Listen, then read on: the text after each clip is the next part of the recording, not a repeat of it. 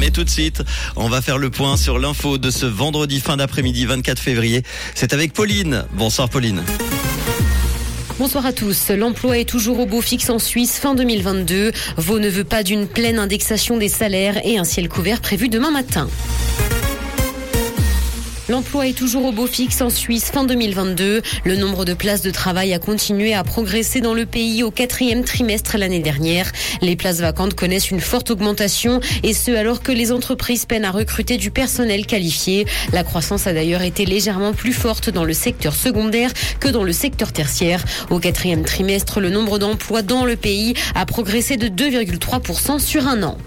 Vaud ne veut pas d'une pleine indexation des salaires. Les autorités cantonales ont rencontré les syndicats de la fonction publique. Si la principale demande formulée par ces derniers a été rejetée, des améliorations des conditions de travail ne sont pas écartées. Le canton dit avoir entendu les revendications, mais a réaffirmé qu'il n'entendait pas revenir sur l'indexation 2023. Il s'est cependant engagé à proposer une enveloppe financière pour améliorer les conditions de travail dans plusieurs secteurs comme la santé, la sécurité ou encore l'école. La plupart des examens sont désormais anonymes à l'Université de Genève. L'UNIGE a instauré depuis le début de la semaine l'anonymisation de l'évaluation des examens écrits et ce dans un souci de garantir l'impartialité et l'objectivité. Cette anonymisation des examens se fait dans la mesure du possible et lorsqu'elle est considérée comme pertinente. Dans l'actualité internationale, guerre en Ukraine, la Pologne a annoncé la livraison du premier char Léopard 2 au pays, et ce un an jour pour jour après le début de l'invasion russe. Des Ukrainiens sont d'ailleurs actuellement en formation en Pologne pour piloter ce type de char. Varsovie a promis la livraison de 14 blindés à Kiev au total. Le Premier ministre polonais est d'ailleurs dans la capitale ukrainienne aujourd'hui pour rappeler son soutien à la nation et au peuple ukrainien.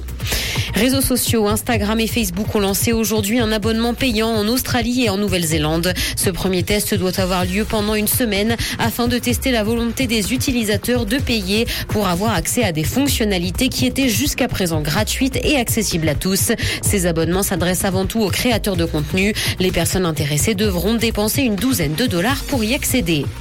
Cinéma, de nouveaux films Le Seigneur des Anneaux sont en préparation. C'est l'annonce faite par Warner Bros.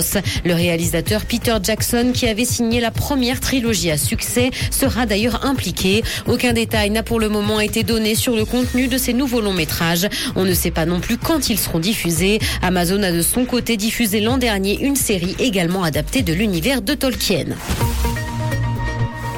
Le ciel sera couvert demain matin mais le temps restera sec. Côté température, le mercure affichera 4 degrés à Montreux et Morges ainsi que 6 à Genève et Palinges. Bonne soirée à tous sur Rouge.